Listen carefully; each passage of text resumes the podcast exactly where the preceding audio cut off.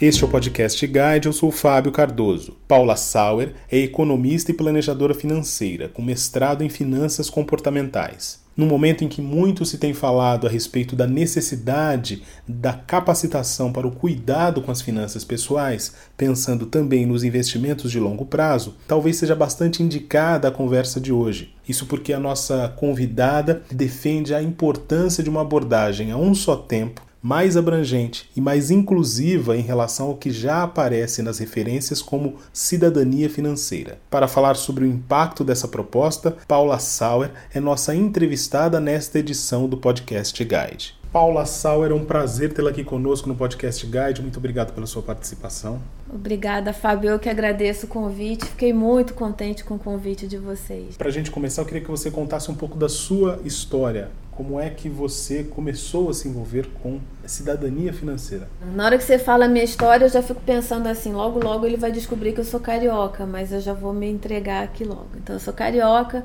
eu trabalhei no mercado financeiro diretamente em banco por aproximadamente 20 anos. Então trabalhei com gente e dinheiro a minha vida toda, foi o que eu fiz a minha vida inteira. Trabalhei no Rio por muitos anos e quando eu vim trabalhar em São Paulo, eu vim num papel diferente, eu vim para gerir uma mesa de investimentos e eu tinha um papel diferente. Aí já entrava uma questão mesmo de educação financeira, não só do cliente, mas também do gerente que atendia esse cliente. E eu tinha um papel que era muito gostoso de fazer e eu conheci muita gente fazendo isso que era traduzir o economês para o português. Então eu ia conversar com o pessoal de produto, como traduzir aquela linguagem super elaborada, super técnica para uma linguagem mais afável que o gerente do banco conseguisse levar isso para o cliente lá na ponta.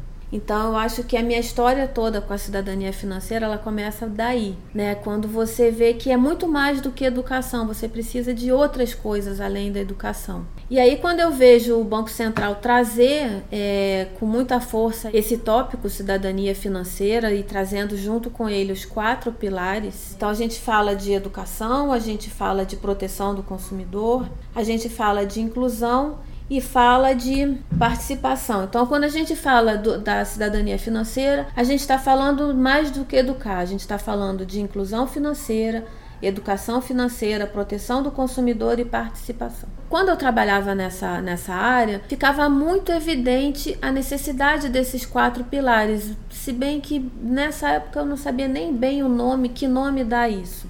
Mas só educar financeiramente não era o suficiente, porque muitas vezes a gente educava com o material que a gente tinha e não ouvindo a necessidade do cliente, não ouvindo o que o cliente precisava, não sabendo falar na linguagem do cliente. Então isso a gente percebe que fazia muita falta. Então a gente falava em economês e repetia o economês e repetia mais uma vez, e o cliente lá na ponta ele não estava entendendo nada e ele ficava sem jeito de perguntar. Ou ele ia embora, não tinha, eh, muitas vezes ele não dava oportunidade nem de se explicar. Então a gente foi conversar com o gerente e conversar de uma linguagem diferente para ele também. E aí a gente traz nesse conceito de cidadania financeira, quando você fala de participação, você está falando do cliente ter voz, ele falar o que é bom para ele, o que, que não é bom para ele, o eu não estou entendendo o que você está falando. Se fosse desse jeito, para mim seria melhor. Da maneira que vocês estão fazendo, não faz sentido para mim, percebe? Quando a gente fala de proteção do consumidor, é necessário envolver os órgãos competentes, e aí, competentes entra todo mundo: entra o judiciário, entra a imprensa, entra os órgãos de defesa do consumidor mesmo, entram as instituições financeiras, entram as, as universidades, as escolas, o papel do educador nesse, nesse ponto é muito importante, porque na hora que eu falo de proteção do consumidor, eu tenho que saber primeiro do que, que eu estou me protegendo, aonde eu vou procurar essa proteção, de que forma eu vou procurar. Percebe que é só educar, e num país que a educação é uma coisa tão frágil, que a gente tem uma dificuldade tão grande com interpretação de texto, em fazer conta, e ainda falar de dinheiro num país que falar de dinheiro é tabu, né? E tem uma desigualdade social grande, importante, e as pessoas associam o quanto eu tenho ao quanto eu sou, ao quem eu sou. Se eu tenho dinheiro, eu sou. Está associando o dinheiro é, ao sucesso, ao status, às pessoas, aonde eu posso estar, o que eu posso comprar. Então, proteção do consumidor é extremamente importante. Quando a gente fala de inclusão, é uma inclusão de verdade, em que as pessoas tenham acesso aos serviços das instituições formais, não só das informais, mas das instituições formais, que ele tenha acesso ao crédito, à poupança, a meios de pagamento, a seguros, ele ter acesso a produtos que lá atrás só tinha quem era o bancarizado. E a gente fez uma bancarização no Brasil na década passada com excelente intenção, mas faltou explicar para aquele novo bancarizado que mundo era aquele que ele estava entrando. Esse mesmo processo de inclusão, ele promoveu uma série de pessoas no Brasil, milhares de pessoas no Brasil, a um outro status socioeconômico. Isso melhorou de fato as condições de vida dessas pessoas. Então, esse processo é um pouco complexo, né, para a gente avaliar. Quando a gente fala de gente, a gente está falando de complexidade o tempo todo, né? É complexo sim, porque na verdade, na hora que eu faço essa bancarização, é aquela pessoa que recebia o salário na mão, ela agora ela recebe um dinheiro mágico que ela não vê. O dinheiro está no cartão de crédito tá na conta corrente. Então, na hora que eu fiz a bancarização da população, sem explicar para ela exatamente o que estava acontecendo, como é que funcionava aquilo, eu transformei aquele dinheiro que ela sabia que começava, tinha meio e fim, num dinheiro mágico. Eu posso usar e depois eu pago, e depois eu vejo é, eu não vejo mais o dinheiro indo embora. Então, junto com a bancarização, veio uma mudança muito importante, que foi a maneira das pessoas se relacionar com o dinheiro mudou. E elas passaram a consumir mais. E aí ficou mais evidente para gente é a relação que o brasileiro tem com o consumo, com o dinheiro. Então tem pessoas que por medo de parecer inadequado, ele consome mais, ele quer estar tá bem vestido, com carro da moda, com telefone da moda, com tudo da moda. E por outro lado, tem pessoas que por não ver o dinheiro com começo, meio e fim, elas deixam de consumir porque tem medo do dinheiro acabar, de perder o emprego, de não ter mais no dia seguinte. É bipolar assim. Eu acho que eu não usaria o bipolar, mas pronto, é isso, é complexo assim. Então, o dinheiro, papel, ele, ele tem uma. A gente tem uma relação diferente com ele da relação que a gente tem com esse dinheiro invisível, que cada vez é mais invisível, né? E, falando a sério aqui, muitas dessas pessoas que começaram a participar desse modelo complexo de bancarização jamais tinham tido uma experiência semelhante antes. E assim, vamos imaginar, a gente foi muito estimulado lá atrás, é, nessa época, e, e aí não é uma crítica, foi a gente tentou fazer o melhor possível. Então a gente estimulou a gente comprar linha branca, né? Então era toda a parte, então teve o minha Casa Minha Vida. Depois a gente foi estimulado a comprar linha branca com a queda na taxa dos impostos. Na sequência foi para comprar carro. Tá, muito beleza, muito legal, mas a casa vem junto, conta de luz, de gás, de água, de telefone. Na hora que eu comprei geladeira, fogão, micro-ondas, uma porção de eletrodomésticos que eu não tinha, vem junto com eles a manutenção, o aumento das minhas despesas. Percebe? E ainda teve uma outra coisa que todas essas inovações, todas essas coisas, elas vêm mais ou menos hoje datadas. Então eu nunca tive o celular na minha vida, mas agora que eu tenho, eu quero ter e vou querer ter sempre o melhor. Porque se eu tiver com o celular velho, alguém pode achar que eu estou passando alguma situação ruim. Então a gente está muito associado ao que a gente consome, ao dinheiro que eu consigo ver. Então, se eu não consigo ver esse dinheiro, eu me vejo numa situação de fracasso. Por isso que a gente tem tanta questão da ostentação das pessoas que saem de um, de um determinado padrão de vida e alcançam outro. Eu preciso desesperadamente que vejam a situação e a minha relação com o dinheiro mudou. E como é que isso pode ser apresentado para as pessoas de uma forma mais humana mesmo? Todos esses tópicos, todos esses pilares que você acabou de dizer, eles de fato vão além de uma abordagem formal de educação financeira. Como é que eles se constituem nesse processo em termos de aprendizado para as pessoas? Então, acho que você falou um negócio super importante. Eu acho que a gente precisa aprender a falar sobre isso. Porque a gente está engatinhando ainda, a gente está vendo esse assunto crescendo junto com por uma, uma turma muito legal, uma turma muito empenhada que essa coisa cresça e apareça, mas a gente precisa aprender a falar isso em português. Porque se a gente continuar falando em economês, em financês, em inglês, numa linguagem muito rebuscada, a gente vai continuar patinando é, ou a gente vai é, fazer com que esse tema alcance uma quantidade de pessoas numa velocidade muito aquém do, da velocidade que a gente precisa. Então a gente precisa, primeiro, de trabalhar esse tema com imensa responsabilidade, sabendo a responsabilidade que é você falar do recurso que, né, a gente brinca que o órgão mais sensível do corpo humano qual é? É o coração? Não é, é o bolso é o órgão mais sensível do corpo humano, tá, a gente está lidando com ele, que é o bolso. A maneira com que a gente se relaciona com os recursos é, vai dizer muito sobre, sobre nós e a gente precisa explicar como se relacionar com esses recursos. Então, quando eu falo de inclusão, é falar para a pessoa que ela vai ter uma conta corrente que vai ter crédito, cartão de crédito, vai ter dívida, vai ter investimento, que isso vai ter custo e que muitas vezes esse custo, se ela pode arcar com ele, que vai precisar de uma documentação. Então a gente não precisa falar e falar com todas as letras. É na hora que a gente convidar esse cliente para participar, a gente tem que estar tá disposto a ouvir o que ele tem para falar de verdade. Não é assim, ah, eu acho que ele vai falar isso assim, assim, ah, eu já até sei. O cliente está vindo ali, eu sei que ele vai.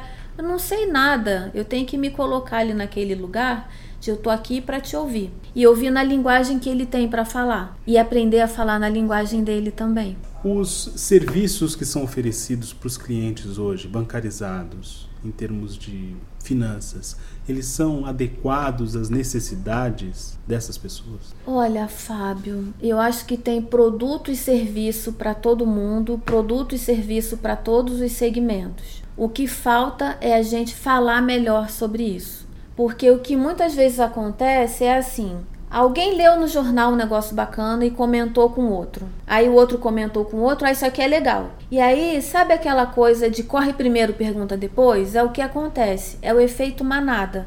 Então eu nem sei exatamente o que é, mas está todo mundo fazendo, eu não quero ficar de fora, eu faço também. E muitas vezes eu compro um produto ou eu compro um serviço que não é para mim ou que não atende a minha necessidade. Qual a importância dessas referências internacionais? Quais são essas referências que nos ajudam a pensar essa abordagem mais completa e complexa da cidadania financeira? Olha, tem alguns órgãos e tem algumas pessoas que a gente não pode deixar de citar. Então, quando a gente fala de educação financeira, cidadania financeira, a gente não pode deixar de citar a professora Ana Maria Lussardi, de jeito nenhum, ela é super referência no assunto.